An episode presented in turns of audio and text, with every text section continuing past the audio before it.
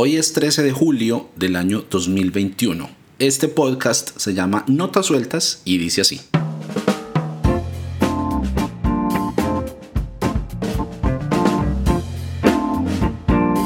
Buenas, buenas. Llegamos al episodio 36 y en pleno martes 13. ¡Wow! Increíble. Eh, episodio 36 y esta segunda temporada va con muy buen paso. Ah, yo espero que les estén gustando las conversaciones que hemos tenido hasta el momento. Hay más invitados e invitadas que, mejor dicho, les van a volar la cabeza. Justo en estos días le estaba diciendo a una amiga que la idea de plantear estas conversaciones con otra gente es que cuando ustedes la escuchen se les abra el panorama a cosas diferentes a las que están acostumbrados, ¿no? Eso es lo maravilloso de abrirse a conversar, a entender la posición de la otra persona, que se da uno como la oportunidad de conocer ese mundo tan diferente que es el otro. Entonces seguimos con las conversaciones para los fines de semana y como les conté en el primer episodio de esta temporada, cada cierto tiempo voy a intercalar estos eh, editoriales, entre comillas, con pensamientos acerca de cosas que me van pasando, que voy aprendiendo. Eh, bueno, muchas gracias por estar aquí y antes de empezar no puedo pasar por alto el agradecimiento a mis Patreons que creen en este proyecto y se ofrecen a apoyarlo. Ahí poco a poco se va sumando gente que le da valor a esto que hacemos aquí y que le gustaría verlo crecer. Eh, la mayoría son aportes de un dólar mensual. Eso es tan bacano. Alguien me escribió en estos días algo como, ah, yo quisiera aportar a lo de Patreon, pero me da pena solo poner un dólar. Eh, la gente muy bella. Pero es que eso ya es mucho. O sea, que quieras apoyar es enorme para mí. Yo no lo hago por sumar plata, pues ahí cada mes. Es, un gesto muy bello, con mucho significado. Haga de cuenta que me están invitando a un cafecito cada mes y ahí poco a poco vamos sumando de todas maneras para ver que en cierto punto podamos eh, financiar la creación de más y mejor contenido. Eh, bueno, no quiero convertir este podcast pues en una pedidera de plata, pues tampoco, pero si les da curiosidad y quieren conocer cómo funciona eso de Patreon, que incluye la membresía, etcétera, les dejo el link en las notas del episodio. Bueno, ahora sí, empecemos. Vamos a hablar hoy un poquito de fanatismo en la vida en general y en la fe en particular. Y vamos a empezar hablando de vacunas. De la vacuna contra la COVID-19, que justamente me la aplicaron en estos días, la primera de dos dosis. Ah, fíjense por un momento en lo que este tema produce en mucha gente eh, evangélica y, y, no, porque esto del fanatismo y el escepticismo frente a las vacunas y las teorías de conspiración sobre control gubernamental, etcétera, pues no es eh, exclusivo de los religiosos. Esa franquicia está ocupada por mucha gente, pero ocupémonos de nuestros correligionarios, ¿no? para, para efectos de mantener la discusión en nuestro propio terreno. Ya en otro episodio anterior conversamos sobre conspiranoias y cómo hay personas tan dispuestas a creer un montón de teorías extrañas. Pero para que no crean que exagero, les voy a leer un par de publicaciones o, comentarios de gente que he visto en redes sociales en estos días. Y le voy a poner una música de fondo así bien bella para que el impacto no sea tan fuerte, claro, para equilibrar con la música. Entonces ahí va.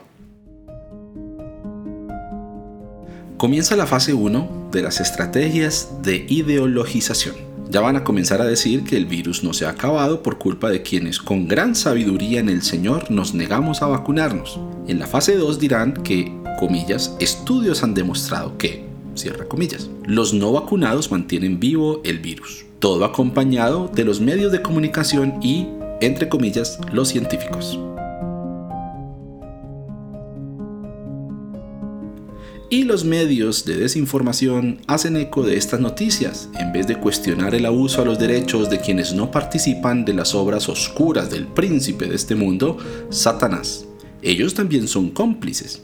En vez de investigar, cuestionar y publicar los remedios efectivos contra el virus de moda, carita llorando.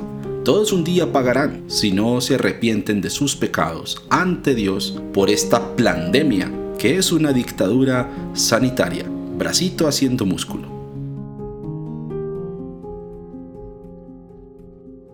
Pues digan lo que digan, es algo experimental y mínimo en 5 años veremos los reales efectos secundarios de esta vacuna.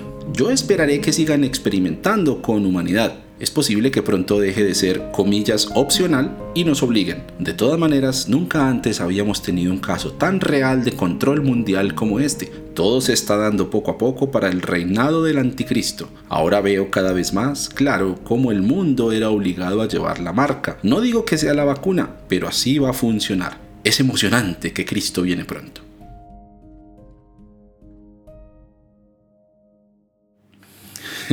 bueno, y, me estoy divirtiendo mucho con esto. Ojo a estos que me los dejaron en una publicación que hice medio en broma, medio en serio, sobre la vacuna y la marca del anticristo y esas cosas raras que ya pueden ver que creen los evangélicos. Ojo pues.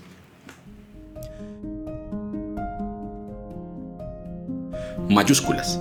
Arrodillado frente al sistema.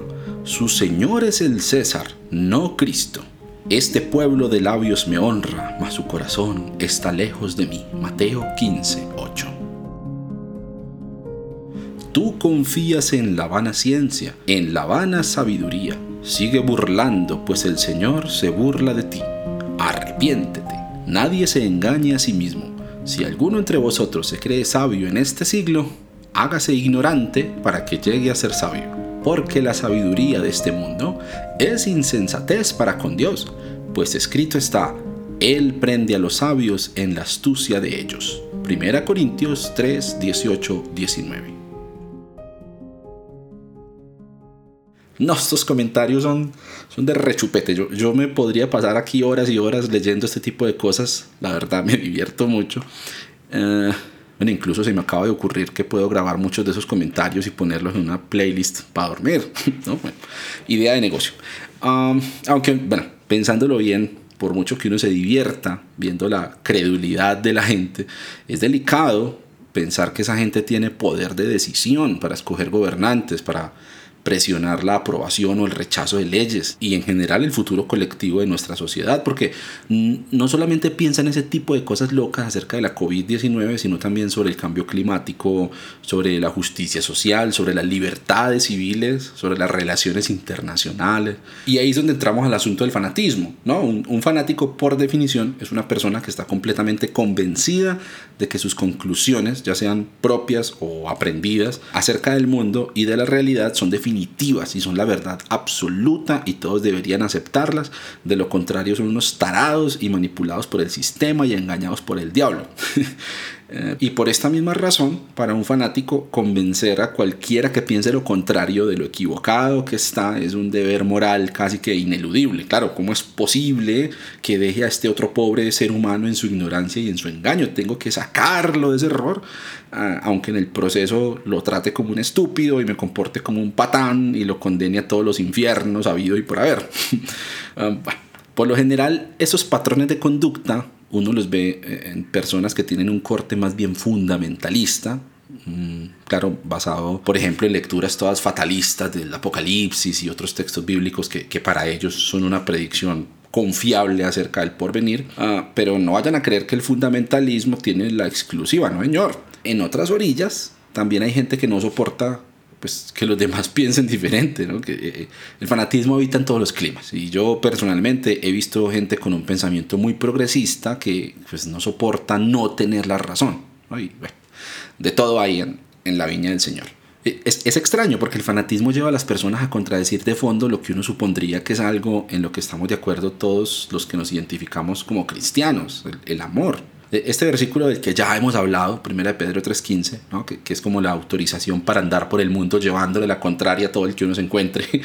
Estad siempre preparados para presentar defensa, que, que ese texto en griego es de donde sale el vocablo apologética, la, la, defensa de la fe, que, que, le encanta tanto a algunos. Y creo que ya hemos mencionado también que el componente de mansedumbre y reverencia que aparece en ese mismo versículo, no, veo que les parezca tan importante. O sea, esa necesidad de defender lo que un fanático cree se asume como una licencia para matar, para tratar a la gente como basura, para llevarlos a la luz de Cristo.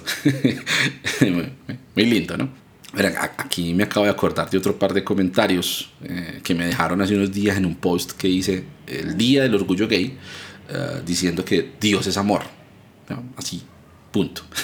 Una cosa como tan básica del cristianismo, ¿no? Y, me despacharon con su Dios es producto de su mente. Ah, no, no, espere. Espera, le pongo la musiquita.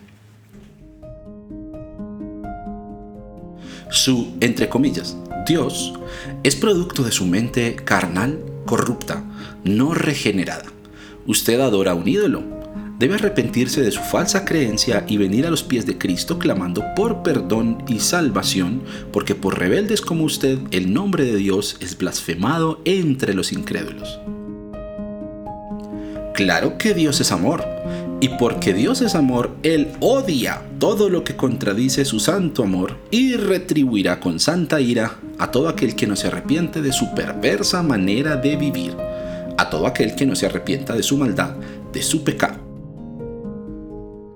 ¿Qué Biblia lee el cancionero entre comillas cristiano? La Biblia negra de Anton LaVey. Eres un hijo del diablo. bueno, eso está muy bueno, pero, pero, pero ya dejemos en paz a mis amables seguidores que me comentan con mansedumbre y reverencia, ah, no queriendo que yo perezca, sino que proceda al arrepentimiento. y, avancemos en este intento de radiografía del fanatismo. Entonces, una de las maneras de saber si una persona es fanática es que no es capaz de ver lo que el otro dice sin entenderlo como un ataque a lo que su fanatismo le ha llevado a creer. Volvamos a poner como ejemplo el post este del Día del Orgullo Gay, en el que dije textual, Dios es amor, punto. Con letras de colores, como la bandera del orgullo LGBT, QI más, Ah, y con unos hashtags que se estaban usando ese día. Entonces, ¿cuál es el mensaje? Que, que para predicar el amor de Dios no hay necesidad de ponerle peros o adiciones o cláusulas de permanencia, que sin importar tu preferencia sexual, Dios te ama. ¿Qué, qué ve un fanático? Pues un fanático le pone una carga encima a esa afirmación. Lo, lo digo por las respuestas que me dejaron y ve un post que está promoviendo ciertas prácticas sexuales, o ve a alguien diciendo que Dios no castiga el mal, o ve a alguien que no ha leído la Biblia y debe ir corriendo a leerla, o ve un hijo del diablo.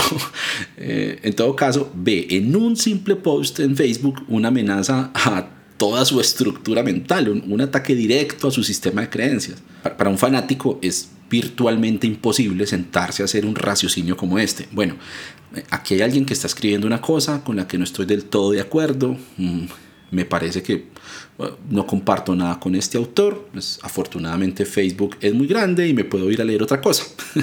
no, un fanático ve un becerro de oro y las tribus de Israel semidesnudas ahí contorsionándose en una orgía terrible y las hordas gays de Sodoma y Gomorra intentando tumbar la puerta del justísimo Lot. ¿no? Todo eso en un post que dice Dios es amor. Qué pena, yo, a mí no, pero yo sé que es una tragedia, pero a mí no deja de parecerme divertido. Yo, yo le encuentro lo divertido, aunque es una tragedia. Eh, entonces, eh, además de ese dogmatismo característico de un fanático, que lo hace creer que tiene la razón y que eso es incuestionable, que el mundo es exactamente como él lo ve, aparece el autoritarismo. El fanático cree que está en la obligación de imponerme sus creencias. O sea, supongamos por un momento que el fanático tiene razón que, toda la complejidad de la realidad se explica así, en, los blancos y negros que él ve. Que el reduccionismo que, compone su forma de pensar representa fielmente al mundo. ¿no? Hijos de Dios, los poquitos que piensan como él, e hijos del diablo, todos los que piensan distinto. Listo. ¿Y qué? pues si yo soy un hijo del diablo, eso es problema mío, no. El que se va con el diablo soy yo. Él está haciendo fielmente su trabajo de creer únicamente lo que supone que es verdad. Lo felicito. Piensen, en serio, piensen por un momento que Jesús, el Hijo de Dios, el Cristo, el Verbo encarnado, que, no solo conocía la verdad, sino que dijo, yo soy la verdad, hubiera ido por el mundo a las patadas convenciendo a todos de lo equivocados que estaban. Noten que el enfoque de Jesús fue relacionarse con la gente, ir a sentarse con despreciados, con marginados, hacerles sentir que eran seres humanos con dignidad. Algunos incluso algunos pocos los invitó a seguirle, a andar con él y, pues a conocerlo más de cerca. Ojo, no a todos. Porque es que nosotros generalizamos muy fácilmente, porque hay una o dos escenas en los evangelios donde Jesús le dice a alguien que no vuelva a pecar, entonces asumimos que eso se lo decía Jesús a todos, que, que andaba con una camiseta que decía, vete y no peques más, ¿no? Pero, pero salvo un par de excepciones, yo veo a un Jesús que sanaba, que alimentaba, ayudaba y no dejaba a la persona con compromisos religiosos o morales con él. Bueno, leprosos, vayan y presentense al sacerdote. Eh, ah, y no pequen más. no, eso no pasó. Eh, bueno, Jairo, entonces aquí eh, resucité a tu hija, pero ya sabes, dile que no peque más para que no se vuelva a morir. y, y, claro que Jesús confrontó con dureza a cierta gente. ¿Saben a quién? A los fanáticos, a los que se creían dueños de la verdad, sin importar su doble moral y que incluso lo cuestionaban a él, aunque tuvieran que inventarse trampas y mentiras para buscarle la caída, a eso sí que les fue mal. ¿no? Todas esas expresiones que encontramos en la Biblia sobre quedarse excluido del reino de Dios y figuras como el fuego, eh, la quejena, que era el basurero de Jerusalén, el azufre, el crujir de dientes, todas esas metáforas que muchos han entendido también por otro lado, pero bueno, esa es otra conversación. Eh, eh, ese cuento con el que le salen a uno, ¿no? Jesús habló más del infierno que cualquier otro, ¿no? ¿Cierto? Pues, pues si vieron a quiénes era a los que Jesús les hablaba de eso no. A los fanáticos, a los religiosos de la época que no eran capaces de ver por encima de sus dogmas y de sus interpretaciones de la escritura, de sus tradiciones, que, que no eran capaces de relacionarse con la gente simplemente porque eran tan humanos como ellos.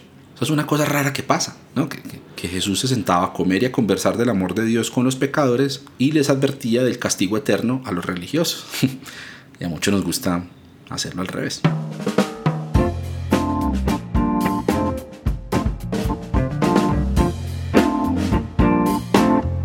Voy a hacer una pausa para recordarles que Notas Sueltas es un podcast del cancionero cristiano. Si quieren conocer más sobre estos dos proyectos pueden ir a buscar la página web www.cancionerocristiano.com y allá van a encontrar no solamente un montón de contenido sino también los enlaces para todas las redes sociales en las que se encuentra este proyecto. Si les está gustando este episodio y si disfrutan de este podcast, pues sería bueno que se lo recomienden a otros, a sus amigos, a sus conocidos, a la gente de su antigua iglesia.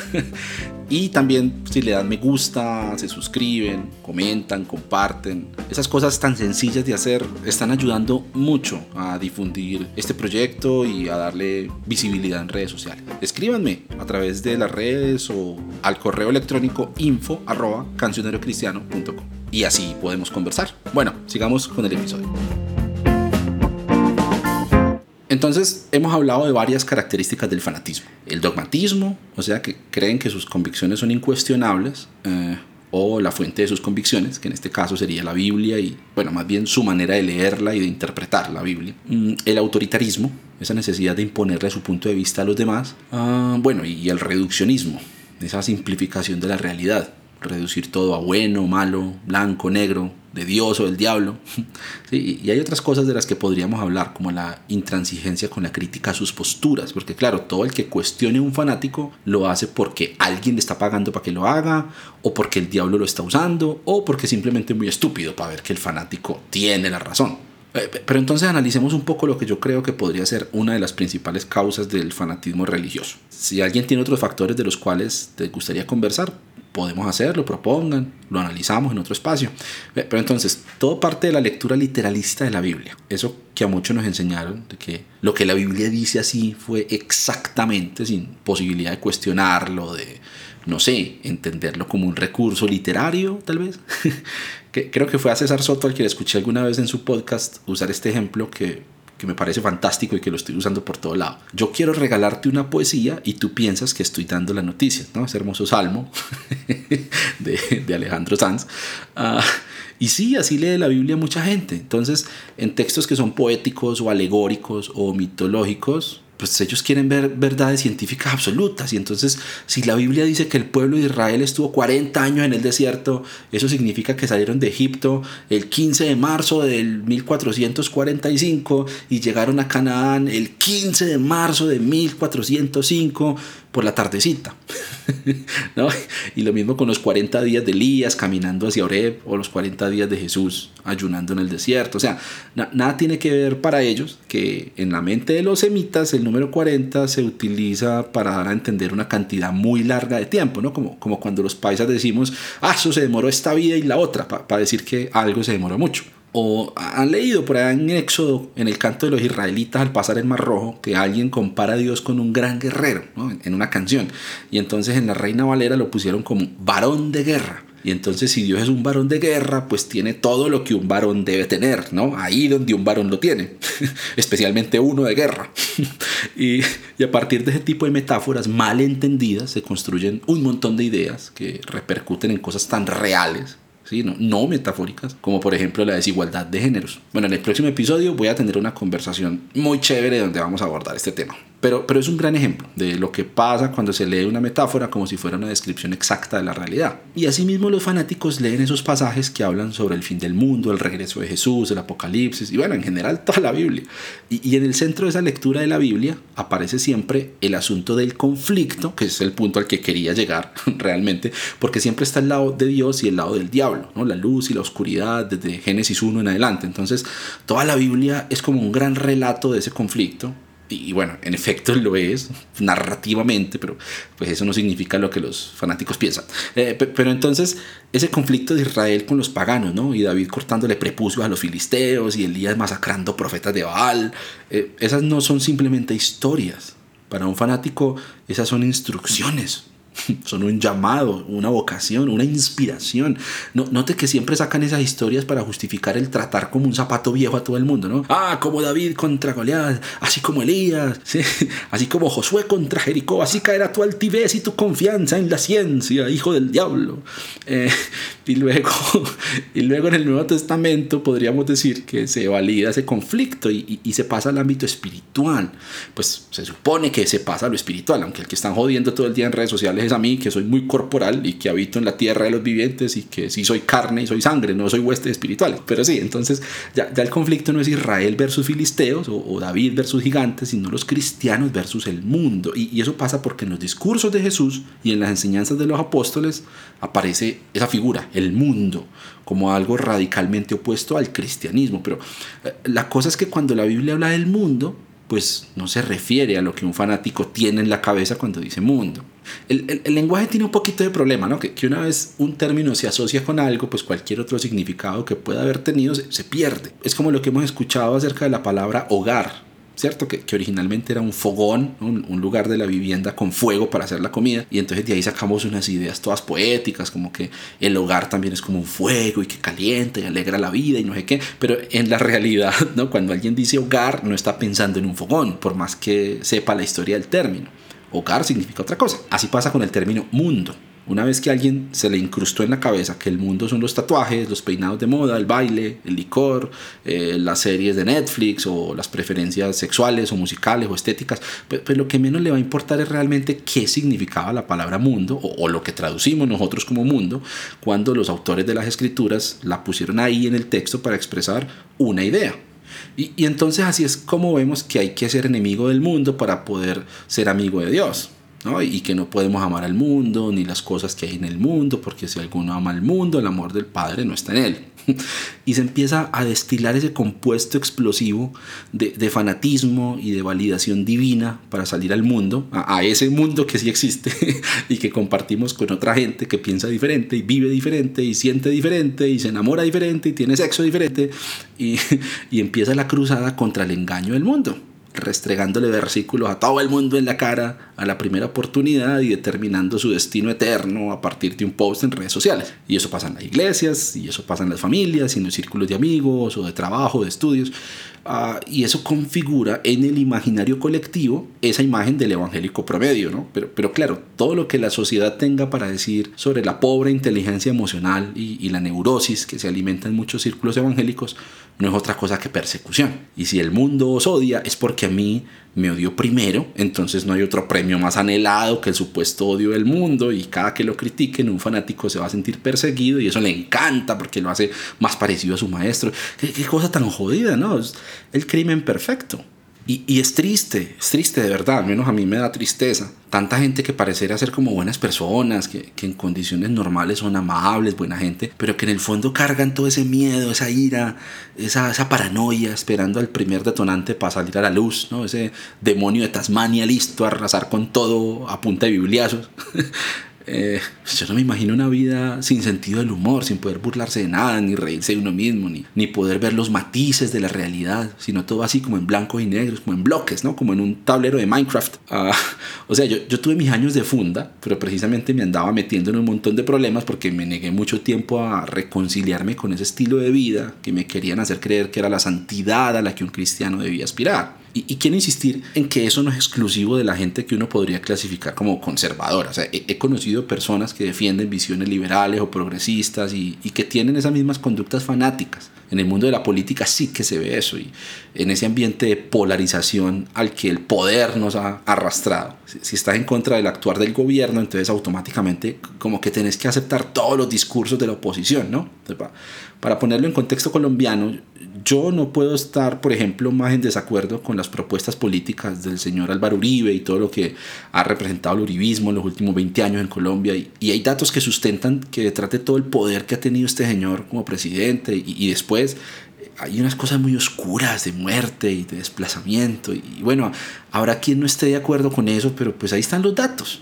Y, entonces en Colombia, uno decir esto que yo estoy diciendo en este momento, de inmediato detona el fanatismo en mucha gente. Ah, pero entonces eres un comunista, izquierdoso, quieres que nos volvamos como Venezuela, andate para Cuba, quieres que Petro nos lleve a la ruina, ¿no? Que Petro es otro señor que está al otro extremo, con el cual tampoco es que yo simpatice mucho, pues. Pero aquí en este país las opciones son, son esas, ser uribista o ser petrista. Si uno trata como de descuartizar la realidad política, bueno, qué mala palabra, de descomponer la realidad política y social de un país en, toda la maraña de capas que la componen, te, te, van a decir que eres un tibio y que eres igual de malo que los uribistas, que son la plétora del mal.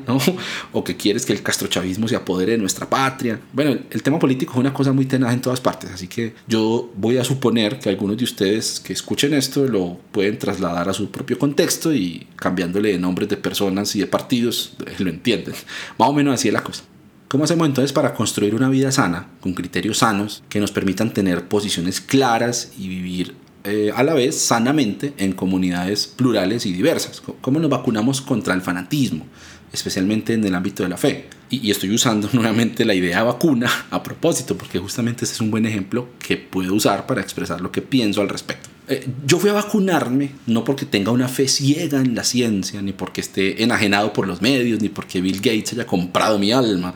No, fui a vacunarme porque hay una pandemia desde hace más de un año que ha dejado más de 4 millones de muertos. Que entre otras cosas a los conspiranoicos esto le parece muy poquito, no sé cuánta gente querían que muriera para decir que sí, es una situación grave. Y porque las vacunas han demostrado ser efectivas en detener contagios de enfermedades muy graves y destructivas a lo largo de nuestra historia reciente. Entonces, ¿las farmacéuticas quieren enriquecerse? Claro que sí. Las farmacéuticas no son una beneficencia, son emporios capitalistas a los que les interesa solo el dinero. No, no podemos ser tan ingenuos de pensar que los que se inventaron la, la vacuna pues lo hicieron por filantropía. Hay plata de por medio, como en todo. Así es el capitalismo que ustedes tanto adoran. Eh, los gobiernos quieren controlar a la gente. Obviamente, cualquier gobierno se muere de ganas de ver a todo el mundo en su casa, calladito, sin chistar frente a ninguna de sus medidas. Claro, ¿Hay probabilidades de efectos adversos por vacunarse? Claro que las hay. Hay probabilidades de efectos adversos prácticamente en todo, pero pues también hay probabilidades de morirse de COVID, sobre todo para alguien tan gordo y tan flojo como yo. Ahora, ¿todo eso significa que todo es un plan conspirativo para imponer un nuevo orden mundial? Claro que no. El tema con las conspiraciones es que no es tan fácil sostener una farsa como los fanáticos piensan.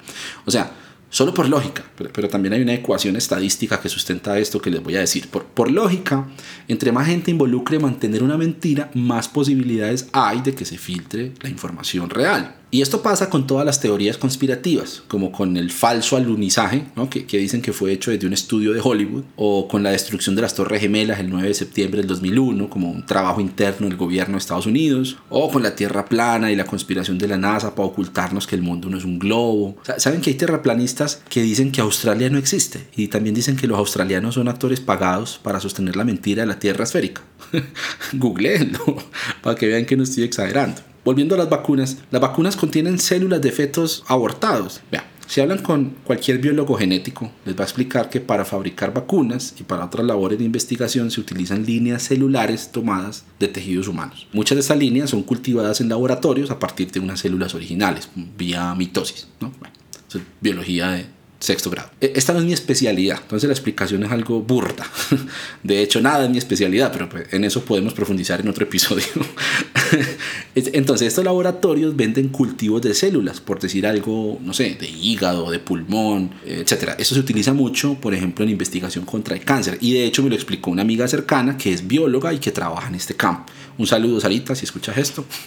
En los años 60, dentro de ciertas regulaciones del Reino Unido y de Suecia, que era permitido se tomaron células de un par de fetos que fueron abortados para efectos de investigación, así como se toman, no sé, cadáveres para la investigación, o órganos que se extraen de personas vivas, o miembros amputados, o heces, o sangre, o orina, pues para investigar hay que tratar de cubrir todas las condiciones que se puedan replicar, así funciona la ciencia, no a partir de fórmulas mágicas, señoras y señores. Ah, y, y de esos dos únicos fetos, que esto luego no se volvió a realizar por temas de bioética, se tomaron algunas líneas celulares que luego se reprodujeron por mitosis en ambientes controlados en laboratorio y que posiblemente, no sé qué tanto, pero posiblemente se hayan usado en investigación relacionada con vacunas. Entonces vean qué tan diferente es este escenario al que le quieren pintar a uno los fanáticos antivacunas. No es que llamen de un laboratorio a decir, vean, necesito dos docenas de fetos para la semana entrante, colabórenme con unas embarazadas para que aborten, que ya se nos acabó la mercancía, Así acariciando un gato entre las piernas y viendo lo que está haciendo en este momento todo el mundo en miles de pantallas, en una sala de control de villano de James Bond.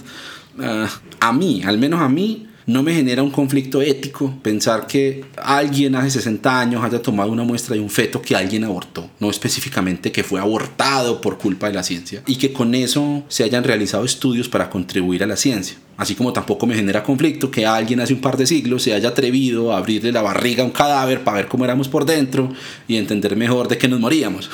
¿No? Pero bueno, eso soy yo pues que soy un hijo del diablo.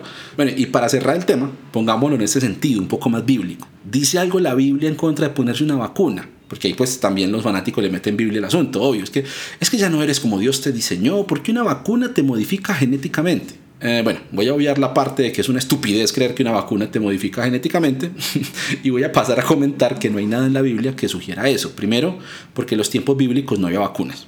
Esto es muy obvio, pero increíblemente hay que aclararlo. Segundo, porque en la Biblia conviven perfectamente la fe y la medicina, como se puede ver, por ejemplo, en la historia del buen samaritano, ¿no? que no solamente hizo el bien al hacerse prójimo del hombre herido, sino que le vendó las heridas con aceite y con vino, que era una práctica de primeros auxilios y que aparte siempre me ha parecido un detalle lo más de coqueto, siendo que el relato nos llegó a través de Lucas, que según la tradición era, era médico.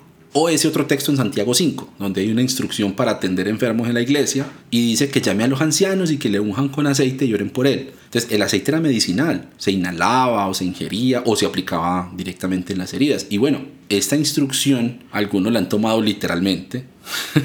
Vaya sorpresa, ¿no? y entonces agarran aceite de cocina y le llenan la cabeza de colesterol al pobre enfermo. Eh, pero miren que dentro del momento cultural e histórico, básicamente lo que dice Santiago es, vayan y oren por el enfermo, pero también llévenle medicamentos, que esto además es coherente con el resto del mensaje de la carta, ¿no? donde Santiago dice que no es suficiente con hacer cosas espirituales por los demás, sino también ayuda práctica y, comida que llene la barriga y vestir al que tiene frío y llevarle aceite al que está enfermo para que se alivie. Entonces creo que es acertado concluir que no hay nada de antibíblico en usar medicina, en acudir a la tecnología médica para mejorar pues, la calidad de vida ay, es que ya no eres como Dios te hizo. Pues, pues, lo mismo podría decirse de la ortodoncia, ¿no? De las cirugías correctivas. Pues. Ay, pues si Dios te diseñó con los dientes torcidos, ¿por qué te los vas a enderezar? Confías más en la ciencia que en Dios. espero que caigan en cuenta de lo estúpido que suena. Con todo el respeto con algún estúpido que está escuchando este podcast, claro. Eh, entonces, vean, si a mí me preguntan, es válido no estar de acuerdo con ciertas cosas. Es válido formarse criterios con respecto a lo que nos rodea. Claro, eso es fantástico. Sentate a estudiar tu Biblia y si llegas a la conclusión de que Bill Gates o Joe Biden o el Papa Francisco o el que sea es el anticristo, pues bacanísimo. Si tu fuente es YouTube o un libro o una conferencia que alguien dio, bien por ti, ejercita tu derecho a pensar. Eso está muy bien. ¿Sabes qué no está bien? Querer imponerle tu manera de pensar a los demás. De eso no se trata el cristianismo, ni de eso se trata la lógica del reino de Dios. Ni siquiera Jesús fue así. Las relaciones valen más que tener la razón. No se trata de obligar a otro a pensar como vos. Se trata de amarlo y de aceptarlo como es. Ah, es que así se va a ir para el infierno. Pues, ¿qué crees? ¿Que tratándolo las patadas en Facebook se va a convertir? Yo no he visto el primero que diga, ay, este fundamentalista me pegó tres versículos en un comentario, dejaré mis malos caminos. o bueno, si ustedes lo conocen, pues envíenme el testimonio y, de una vez yo lo entrevisto. Eh, pero si el mismo Jesús se tomó el tiempo de entablar relaciones con gente, y en especial con gente que para los religiosos de la época no valía nada, ¿qué te hace pensar que nosotros, que decimos seguirlo, deberíamos hacer algo diferente? Atrévete a criticar tus propios puntos de vista, a valorar ideas que te resulten incómodas. Esa es una buena manera de vacunarse contra el fanatismo. Una postura, una doctrina, una religión que no acepta contradicciones no vale la pena, así de sencillo. Ese es uno de los grandes problemas epistemológicos de los fanáticos también, ¿no? Que, que, se cierran a la búsqueda de la verdad porque creen que ya la encontraron. Parce, todo es criticable. El mismo Jesús le dijo a sus contradictores, vengan y juzguen lo que estoy diciendo, pero juzguen con justo juicio. Que, que además ahí muchos leen ese juzguen desde una perspectiva judicial, ¿no? ¿Cómo que no se puede juzgar a los demás si el mismo Jesús dijo que juzguen con justo juicio? Pues es que juzgar se refiere a usar el sano juicio, tan escaso a veces, por cierto, la lógica, ¿no? a pesar las evidencias, la información disponible, los datos a eso se refería Jesús cuando le dijo a la gente, ustedes me acusan de una cosa, pero la evidencia, lo que yo hablo y mis acciones, dicen otra cosa distinta. Entonces juzguen, evalúen, piensen a ver qué resultado les da. Eh, bueno, ya voy a terminar este episodio y ahí les dejo la inquietud. Ya. Aprendamos a construir un pensamiento crítico, a no tragar entero, a usar la lógica y la mente tan maravillosa que Dios nos dio trabajemos en nuestra salud mental también, no nos acostumbremos a validar comportamientos tóxicos por muy normalizados que estén en ciertos ambientes religiosos, esa peleadera, esas ganas de cascar al que sea porque nos lleva a la contraria, de ridiculizar al otro, de humillar, de tratar mal, de ofenderse por un chiste. Vayan a terapia o oren o lo que sea que les funcione, pero no nos escondamos detrás de versículos para ser una porquería de personas. Y si no quieren vacunarse, pues no se vacunen y voten por el que a ustedes les parezca y comenten en sus redes lo que quieran. Pero por encima de todo eso, recordemos que el llamado de Jesús no fue a tener la razón, sino amar al prójimo.